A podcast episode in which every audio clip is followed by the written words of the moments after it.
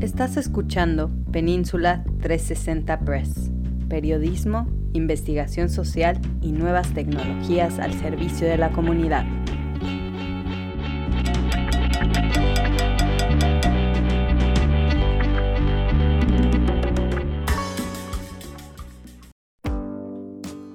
Muy buenos días donde quiera que te encuentres, yo soy Hans Leguizamo de Península 360 Press y les traigo un pequeño resumen de la conferencia semanal de Ethnic Media Services.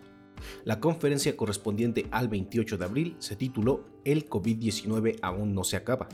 La nueva variante XBB1.16 podría ser más infecciosa, según la OMS, pues recientemente la organización señaló que la variante tiene una mutación más en la proteína espiga, lo cual significa que tiene un mayor riesgo de transmisión.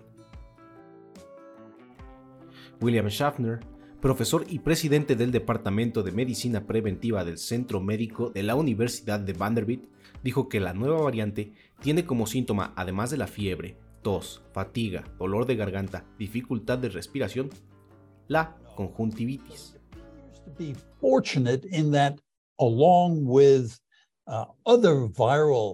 Esto puede ser una molestia, puede inflamarse, dar picazón, enrojecerse o un poco de pérdida de la visión, pero una semana después se cura. Y hasta ahora no hemos visto un reporte de consecuencias a largo plazo, explicó Schaffner y advirtió que este síntoma es más común en los niños. Robert Wachter, profesor y presidente del Departamento de Medicina de la Universidad de California en San Francisco, recomendó que los niños y la población en general reciban refuerzos de la vacuna contra COVID-19 para estar protegidos ante las nuevas variantes.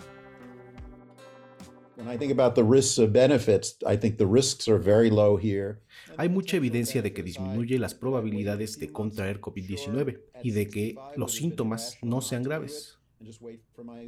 Además, recomendó el uso de mascarilla para las poblaciones más vulnerables.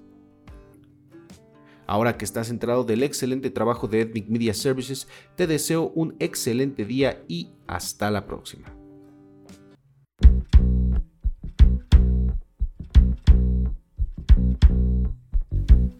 Desde Redwood City, Península 360 Press. Periodismo, investigación social y nuevas tecnologías al servicio de la comunidad.